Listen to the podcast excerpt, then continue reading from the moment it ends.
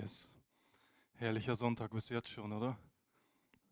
Wie wir Gottes Liebe so krass erfahren dürfen, oder? Durch den Lobpreis. Also, ich weiß nicht, wie es euch geht, aber der Lobpreis war heute wirklich was Besonderes. Danke euch. Danke das Team. Ihr habt uns so in die Gegenwart, in, in die Liebe Gottes geführt, oder? Hat das noch jemand gemerkt? Yes, genau. Der ganze Gottesdienst spricht schon von Liebe. Von vornherein. Die Kindereinsegnung. Wie die von Gottes Liebe zeugt, oder? Wenn wir uns mal anschauen, die, die Kultur von damals, also die griechisch-römische Kultur, für die war, waren Kinder eigentlich nichts wert. Also die Römer dachten sich, okay, Kind sein, okay, da muss jeder einmal durch, aber, aber das war nichts Besonderes und das Leben als Kind war einfach nichts wert. Wenn wir uns die Heiden von damals anschauen, waren, für die waren Kinder sogar eine finanzielle Belastung. Die wurden teilweise an der Straße ausgesetzt und dann wurden die missbraucht, nachher als Sklaven angenommen, Prostituierte und so weiter und so fort. Und Jesus sagt zu der damaligen Zeit, ey, bringt die Kinder zu mir. Die Kinder haben einen Wert. Ich liebe die Kinder. Allein dieses Ereignis zeigt schon so groß die Liebe Gottes, oder? Yes, wieder das Thema Liebe. Warum eigentlich? Ich habe ich hab mal nachgeschaut, vor zwei Monaten hat Dorian über das Thema gepredigt. Ich habe mir extra seine Predigt nochmal angehört, damit sich das nicht überschneidet. Aber warum predigen wir wieder über Liebe? Wisst ihr, in der Bibel steht, dass die Gesetzlosigkeit in einer Zeit überhand nehmen wird, so groß werden wird, dass die Liebe in den meisten Menschen erkalten wird. Und ich glaube, dass wir deshalb umso mehr über Liebe predigen müssen, damit diese Liebe neu entfacht wird, dass diese Liebe einfach in uns Menschen wieder neu, neu zu brennen anfängt, oder? Deswegen hoffe ich, dass es für euch nicht zu viel wird, dass wir wieder über Liebe reden. Genau. Wir sind noch in unserer Predigtreihe Blickwinkel. Mein Blick und die Liebe Gottes. Wisst ihr, ich, ich will einmal kurz Wiederholung. Vielleicht, vielleicht ist das für den einen Wiederholung, für den anderen was Neues. Die Bibel zeigt uns mit zumindest abgeleitet vier Arten von Liebe im Griechischen. Ja? Einmal die größte Art der Liebe, Agape, das ist göttliche Liebe, völlig hingegebene Liebe, bedingungslose Liebe. Ja? Dann Philia, das ist die freundschaftliche Liebe, ja. Thomas ist mein Freund, Dorian ist mein Freund, das ist Philia-Liebe. Ich hoffe, ich hoffe aber, dass wir durch den Heiligen Geist, ich, das, darauf will ich am Ende noch eingehen, dass wir Agape-Liebe zueinander haben, ja. Dann Eros, das ist die erotische Liebe, Liebe zwischen Mann und Frau. Und Storge ist die kindliche, elterliche Liebe, ja. Ich will heute zum großen Teil auf die Agape, göttliche Liebe eingehen und auf die Philia-Liebe, so wie wir Menschen oft ja, die Liebe sehen oder die auf Liebe antworten. Ja. Und wir finden im 1. Korinther, Kapitel 13, da zeigt Gott so klar, was Liebe ist. Da werden viele sagen, das sind die Eigenschaften der Liebe, aber wenn ich diesen Bibeltext so lese, ab Vers 4 will ich gleich lesen, dann, dann liest sich das so, als wäre das irgendwie eine Personenbeschreibung. Ja? Die Liebe ist langmütig und, und, und. Das liest sich so, okay, wir lesen über wir hören von irgendeiner Person und Gott sagt selbst von sich, er ist die Liebe, ja? Also er beschreibt seine Eigenschaften in diesem Bibelabschnitt. Ich will ihn einmal vorlesen. Die Liebe ist langmütig. Also langmütig ist eine krasse Form von Geduld, kann man so sagen. Und wenn wir den ersten Satz lesen, dann, dann hört es bei den meisten schon auf, oder? Die Liebe ist langmütig. Wir beten oft, Herr, schenk uns Geduld, gib uns Geduld. Ich will geduldig sein, ich bin so ungeduldig. Aber Gott gibt uns nicht Geduld, er gibt uns ja, Umstände und Ereignisse, wo wir Geduld lernen können. Wisst ihr, ich habe für Geduld gebetet und jetzt habe ich eine schwangere Frau zu Hause. nee, das ist was Wunderbares, aber ich glaube, ihr alle wisst, dass man sich als Mann dann schon ein bisschen mehr anstrengen muss, oder? Yes, die Liebe ist langmütig und gütig. Die Liebe beneidet nicht, die Liebe prallt nicht, also sie macht sich nicht groß, sie bläht sich nicht auf, sie ist nicht unanständig, sie sucht nicht das ihre. Sie lässt sich nicht erbittern, sie rechnet das Böse nicht zu. Sie freut sich nicht an der Ungerechtigkeit, sie freut sich aber an der Wahrheit. Sie erträgt alles, sie glaubt alles, sie hofft alles, sie erduldet alles. Die Liebe hört niemals auf. Wisst ihr, dass das das einzige Vollkommene auf der Erde ist? Die Bibel sagt uns, alles wird irgendwann aufhören, aber die Liebe, die hört niemals auf. Das ist so genial. Und wenn wir diesen Abschnitt über Liebe lesen, ja, dann erkennen wir ganz schnell, dass Liebe eigentlich, was die Gesellschaft heute aus Liebe gemacht hat, das hat eigentlich gar nichts mehr mit dieser Liebe zu tun, die hier in der Bibel beschrieben wird, oder? Die Gesellschaft sagt gerne, okay, Liebe ist ein Gefühl. Ich muss irgendwas fühlen, ich muss Schmetterlinge im Bauch haben, mir muss es gut gehen. Die Liebe ist oft ein Geschäft geworden, ja? Valentinstag, ich meine, ich mag Valentinstag auch, wir gehen dann auch gerne essen, aber die Liebe wird irgendwie verkauft, oder? Da muss es irgendwas Besonderes geben, Herzen und Blumen und, und so weiter. Die Liebe hat fast immer mit Sex zu tun in der heutigen Gesellschaft, oder? Fast immer. Liebe ist in der heutigen Gesellschaft ein Geben und ein Nehmen. Wenn ich dir etwas aus Liebe gebe, dann erwarte ich auch etwas zurück. Ich muss etwas zurückhaben, weil was habe ich denn davon, wenn ich dich liebe und dir alles gebe? Ich muss ja auch irgendwas davon haben. Liebe kann nicht ewig sein, das sehen wir in der Scheidungsrate. Das sagt uns die Gesellschaft heute, oder? Aber Gott sagt, Liebe ist ewig. Und ich glaube, Liebe ist nicht bloß ein Gefühl, Liebe ist ein Lebensstil. Aber die Gesellschaft ist so kaputt, hat ein so verdrehtes Verständnis über diese Liebe. Wir sehen das schon im Alten Testament, dass die Menschen schon damals oder viele Menschen überhaupt keine Ahnung hatten, was Liebe ist. Wisst ihr, das ist vielleicht ein krasses Beispiel, aber ein Sohn von David, Amnon, ich weiß nicht, Bibelleser kennen den vielleicht. Amnon hat seine Halbschwester Tamar geliebt, sagt uns die Bibel, ja. Er hat sie geliebt. Er wollte, er wollte sie einfach haben. Das war seine Halbschwester. Er konnte sie nicht haben, aber er wollte sie unbedingt haben. Und er hat sich irgendwie eine Hinterlist einfallen lassen, um sie irgendwie rumzukriegen und hat sie nachher vergewaltigt. Seine Halbschwester, okay? Er hatte ein komplett verdrehtes Verständnis von Liebe. Er hat gesagt, er liebt sie, und macht sie dann so fertig. Und wisst ihr, was die Bibel danach sagt? Sein Hass zu ihr war noch viel größer als die Liebe zu ihr. Komplett verdrehtes Verständnis von Liebe, ja? Wir sehen, weil es keine Liebe damals unter Brüdern gab, hat der eine Bruder, der erste Mord war ein Brüdermord. Der eine Bruder hat seinen anderen Bruder umgebracht.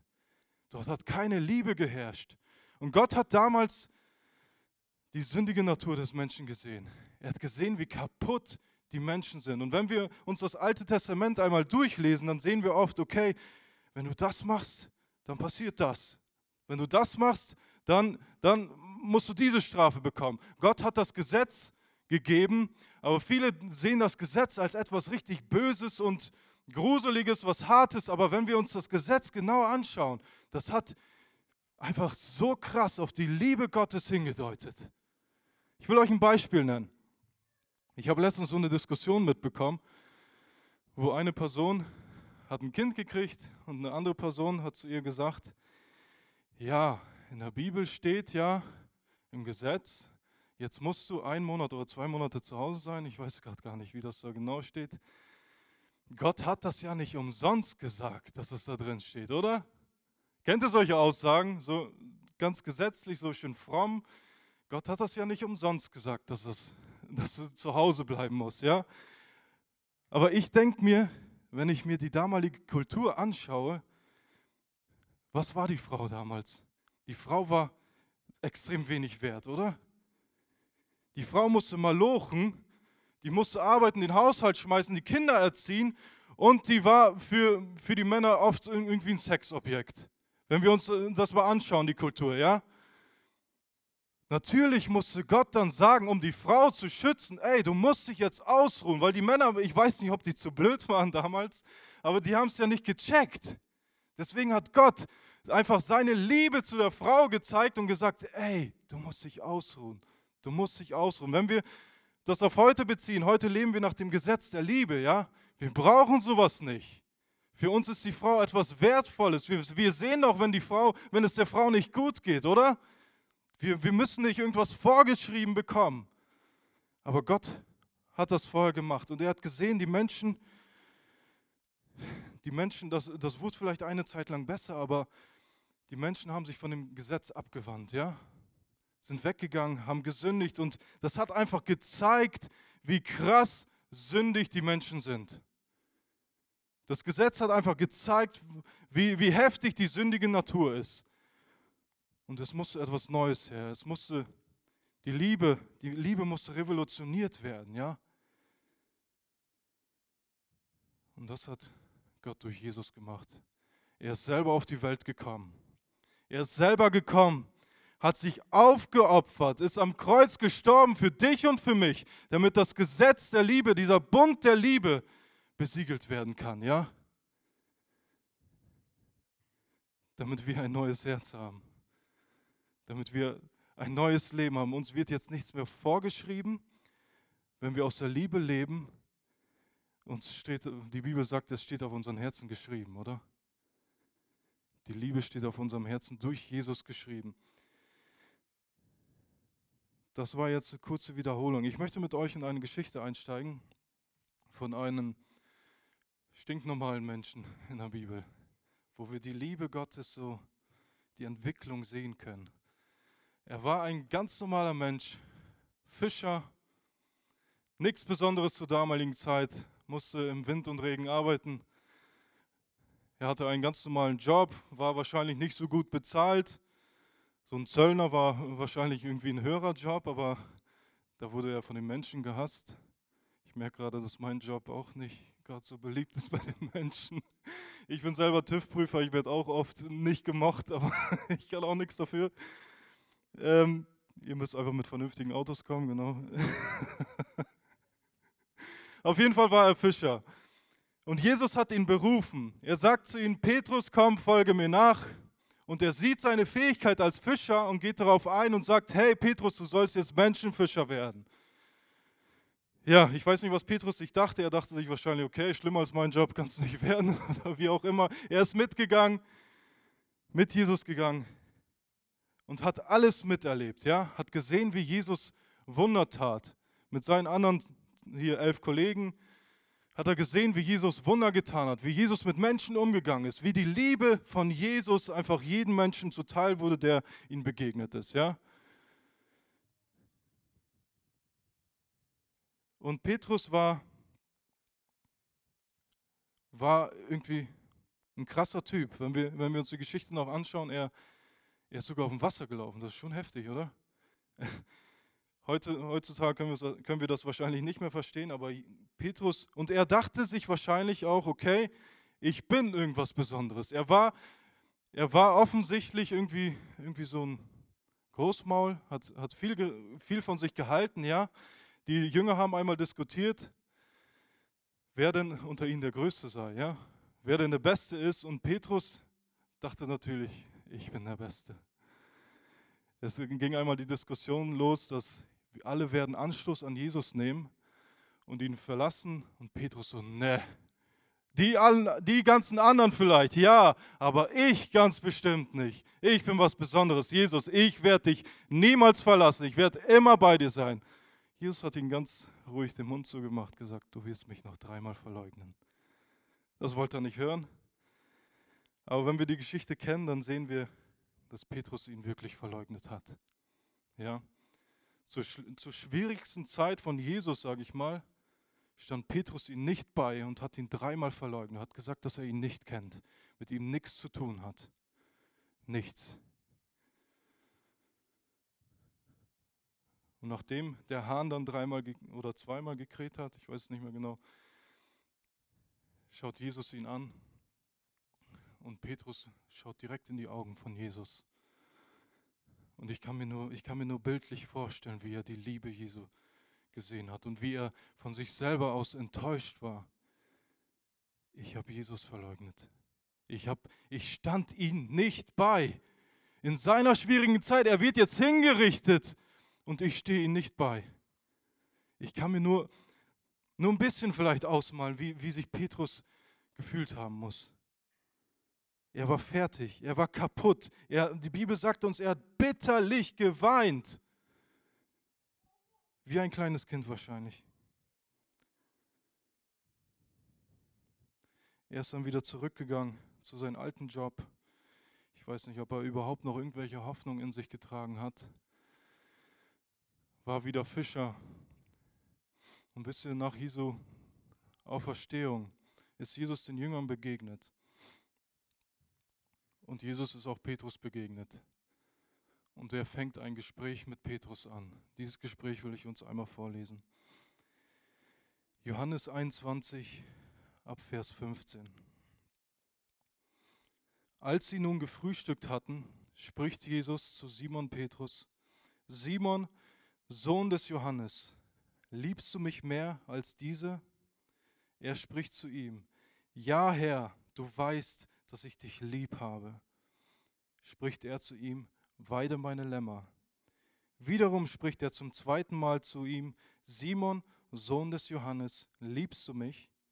Er spricht zu ihm, ja Herr, du weißt, dass ich dich lieb habe. Spricht er zu ihm, hüte meine Schafe. Er spricht zum dritten Mal zu ihm, Simon, Sohn des Johannes, hast du mich lieb? Petrus wurde traurig, dass er zum dritten Mal zu ihm sagte, hast du mich lieb? Und sprach zu ihm, Herr, du weißt alles, du erkennst, dass ich dich lieb habe. Jesus spricht zu ihm, weide meine Schafe. Bis hierhin erstmal. Wenn wir uns die ganzen Umstände anschauen, ja, Petrus war komplett am Boden zerstört, okay? Er war fertig. Und Jesus geht hier mit diesen Fragen nochmal auf, auf, auf Petrus Stolz ein, ja? Er geht darauf ein, ja, dass er damals, damals so stolz war, ich werde dich nicht verraten. Jesus ist hier so liebevoll, er wirft ihn das nicht vor. Er versucht mit diesen drei Fragen einfach, dass Petrus sein komplettes Versagen hinter sich lassen kann, ja? Sein ganzes Versagen. Jesus wirft dir niemals etwas vor. Er geht darauf ein, um dich zu prüfen und um dir die Möglichkeit zu geben, alles hinter dir zu lassen, okay?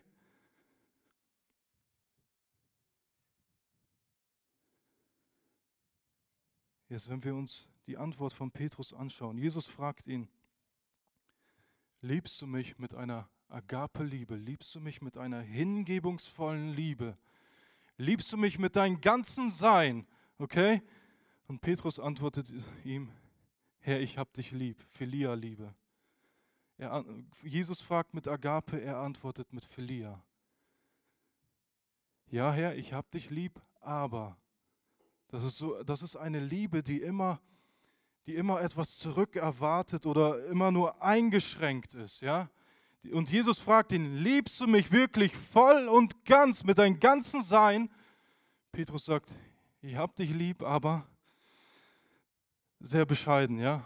Er, er, er, er war nicht mehr so stolz, er, er war einfach bescheiden, er, er konnte nicht mehr voll und ganz, voll und ganz Ja sagen. Wenn ich mir vorstelle, wie er vorher mit Jesus geredet hat, dann kann ich mir vorstellen, Jesus, ich bin für dich, ich gebe mich komplett dir hin. Und da redet er, ja, ich habe dich lieb. Jesus sagt zu ihm, weide mein Lämmer. Er fragt nochmal, Petrus antwortet wieder mit Philia-Liebe, hüte meine Schafe. Dann fragt Jesus mit Philia-Liebe und hinterfragt quasi seine Philia-Liebe, hast du mich wirklich lieb, Petrus?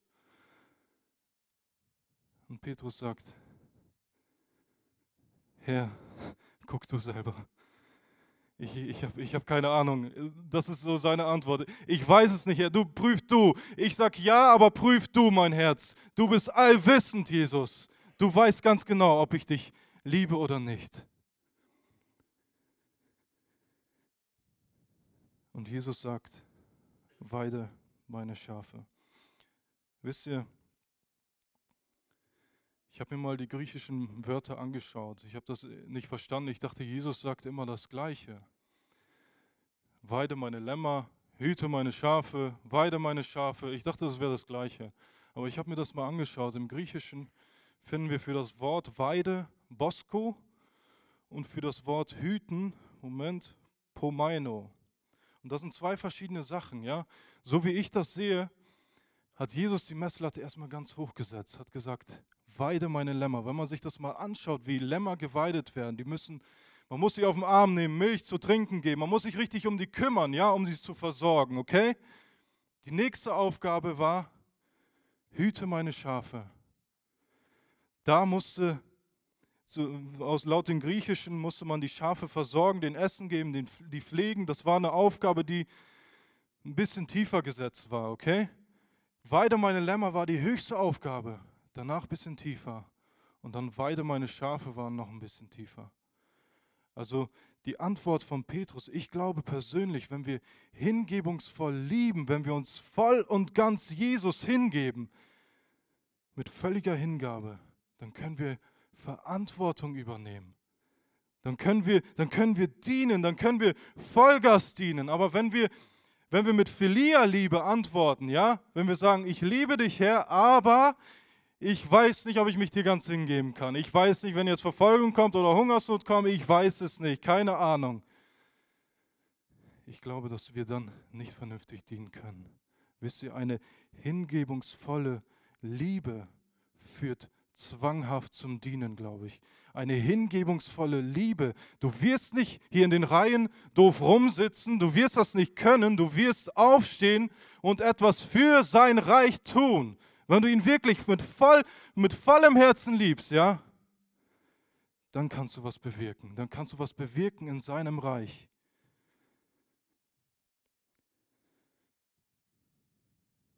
Wisst ihr, nach diesem Ereignis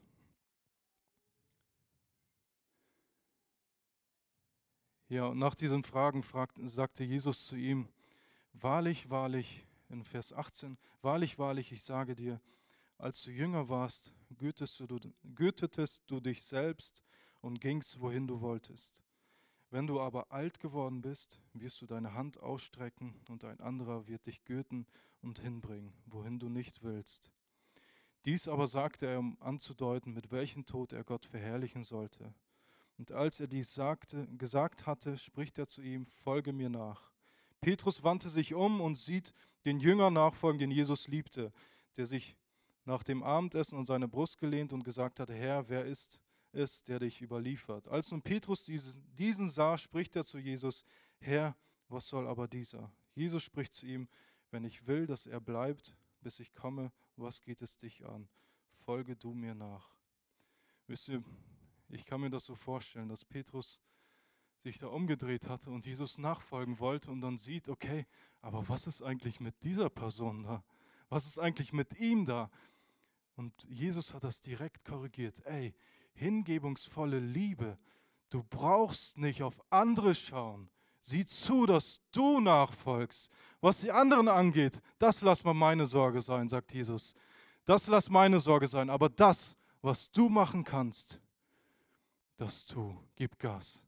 Das Lobpreisteam darf gerne schon nach vorne kommen. Wisst ihr, wenn wir uns das Leben von Petrus weiter anschauen, dann hat dieses Ereignis ihn, ja, oder nach diesem Ereignis, hat er nochmal eine 180-Grad-Wendung gemacht, kann man sagen. Einige Ausleger sagen, okay, er konnte da noch gar nicht mit der Agape-Liebe antworten, weil der Heilige Geist noch nicht da war. Das kann gerne sein. Aber die Geschichte zeigt einfach, wie wir oft auf die, auf die Liebe Gottes antworten. Die Geschichte zeigt, dass wir oft irgendwie mit Philia-Liebe antworten und uns nicht ganz hingeben können. So wie das bei Petrus der Fall war. Er hat versagt, Jesus schaut nicht auf das Versagen, gibt ihm eine zweite Chance und gibt ihm die Möglichkeit, all das in, hinten zu lassen und fordert ihn auf, folge mir nach, tu etwas für mich, schau auf meine Liebe zu dir, schau auf das, was ich für dich getan habe und gib dich ganz hin. Gib dich ganz hin, schau nicht auf andere, gib dich ganz hin. Und Petrus, wo der Heilige Geist kam, wir sehen, seinen Beruf hat er weiter ausgeübt. Er war, er war weiterhin Fischer, aber Menschenfischer. Er hat sich voll und ganz hingegeben für den Dienst. Ja, wir sehen in der Bibel, dass er nicht ganz perfekt war. Er hatte immer noch Fehler, hat immer noch irgendwie was falsch gemacht, mal geheuchelt und so weiter und so fort. Aber er hat sich ganz hingegeben. Eine Predigt. Wie viele Leute haben sich bekehrt? 3000? 3000 Leute durch eine Predigt. Er hat sich voll und ganz hingegeben. Er hat sich Jesus hingegeben. Er hat sich den Menschen hingegeben. Er wollte Menschenfischer sein. Er wollte alle Menschen von dieser Liebe Jesu überzeugen und einfach zu dieser Liebe Jesu führen. Er ist ein krasser Typ geworden. Wisst ihr, und die Bibelstelle im Johannes zeigt, er hat sich vorher selbst gegürtet, ja? Das deutet auf sein, und nachher wird ihn jemand anders gürten und hinführen, wohin er nicht will. Das deutet auf seinen Tod hin. Er ist mit hingebungsvoller Liebe gestorben, als Märtyrer. Er hat sich komplett hingegeben, hat gesagt, hier bin ich, Jesus. Ich sehe deine Liebe und ich will diese Liebe weitergeben, weitertragen. Ich will alles für dich geben. Ich bin bereit, sogar mein Leben für dich hinzugeben. Wahnsinn, oder? Die Überlieferung sagt, dass er auch gekreuzigt werden sollte. Aber er hat gesagt, ich bin es nicht wert, wie Jesus gekreuzigt zu werden. Sie haben ihn kopfüber, mit dem Kopf nach unten gekreuzigt.